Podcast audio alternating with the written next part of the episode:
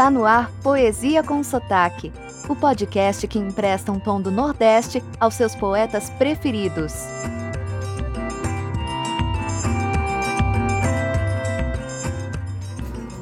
Oi, tudo bem?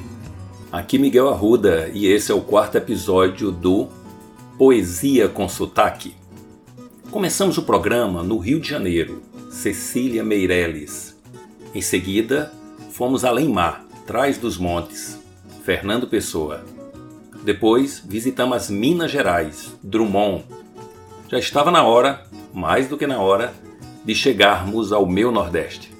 E quem vai nos apresentar a região é o pernambucano, meu conterrâneo, João Cabral de Melo Neto.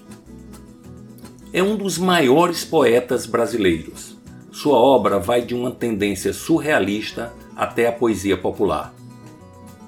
É caracterizada pelo rigor estético, com poemas marcados pelo uso de rimas toantes, que são as mais difíceis. Já ouviu falar? Rimas toantes. Depois dá uma gulgada aí. João, veja a intimidade, inaugurou assim uma nova forma de fazer poesia no Brasil. Escolhemos sua obra mais famosa, Morte e Vida Severina. Antes que vocês se assustem, já que o poema tem mais de 100 páginas, Esclareço, diremos aqui apenas um trecho. Para quem não leu o poema, recomendo muito, eu preciso contextualizar. Mas não se preocupem, não é um spoiler, é só uma pequena sinopse. O poema conta a história de um retirante nordestino, de nome Severino, que deixa o sertão por causa da seca e vai para o litoral em busca de uma vida melhor, como tantos outros. Em sua viagem, Severino se encontra com seus conterrâneos em situações de morte, de desespero, de miséria e fome, causadas principalmente pela seca.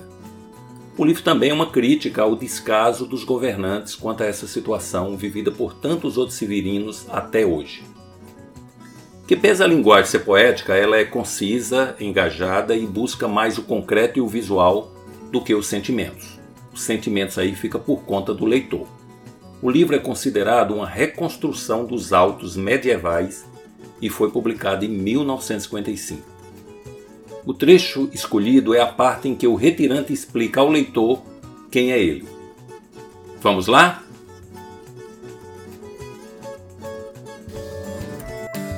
Agora, com Miguel Arruda, a poesia do dia.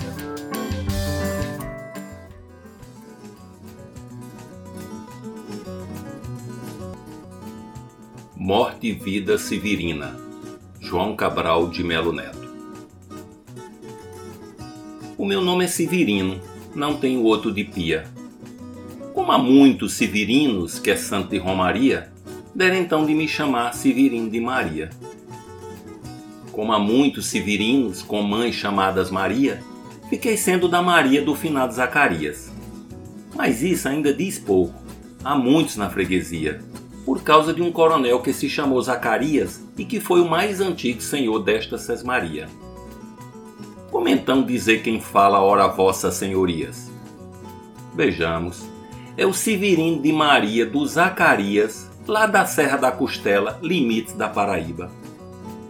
Mas isso ainda diz pouco, se ao menos mais cinco havia, com o nome de Severino, filhos de tantas Marias, mulheres de outros tantos já finados Zacarias, vivendo na mesma serra, magra e ossuda em que eu vivia.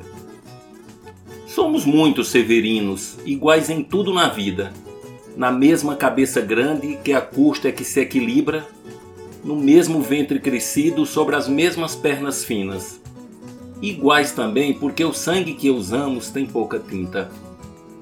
E se somos severinos, iguais em tudo na vida, morremos de morte igual, mesma morte severina.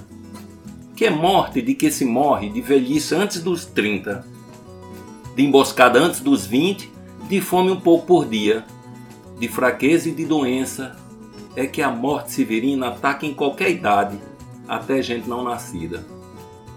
Somos muitos severinos, iguais em tudo e na sina, e de abrandar estas pedras suando-se muito em cima, e de tentar despertar a terra sempre mais extinta, a de querer arrancar algum roçado da cinza.